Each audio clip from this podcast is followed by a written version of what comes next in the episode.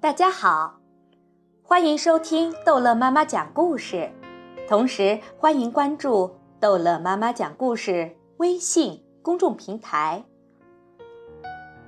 今天逗乐妈妈要讲的故事叫做《小熊数面包》。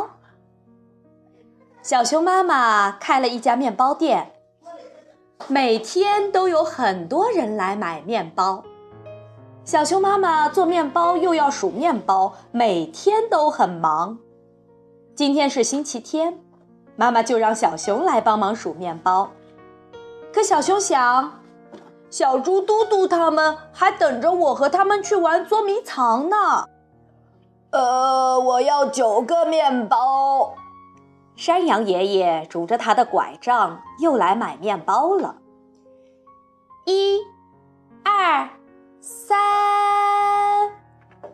七八九，山羊爷爷面带微笑接过小熊给他的面包。我要九个面包，今天生意真好啊！大象伯伯也来买面包了。一二三四七八九，给您。小熊麻利的把面包包好，给大象伯伯。小熊数得快，装得快，大家都夸奖小熊是个勤快懂事的好孩子。妈妈听了，乐开了花。过了不一会儿，山羊爷爷、大象伯伯、刺猬阿姨都拎着面包袋回来了。小熊啊！袋里的面包怎么少了三个呢？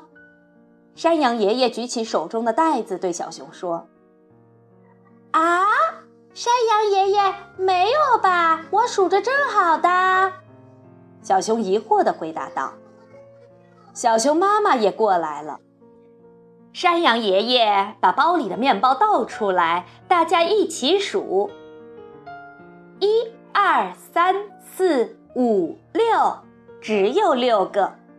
大象伯伯也把面包倒出来，大家一起数：一、二、三、四、五、六、七。原来只有七个。刺猬阿姨的面包也少了一个。小熊脸唰的一下就红了。原来他在数面包的时候，满脑子一直在想着。小猪嘟嘟到底藏在哪里了？我应该到哪里去找它？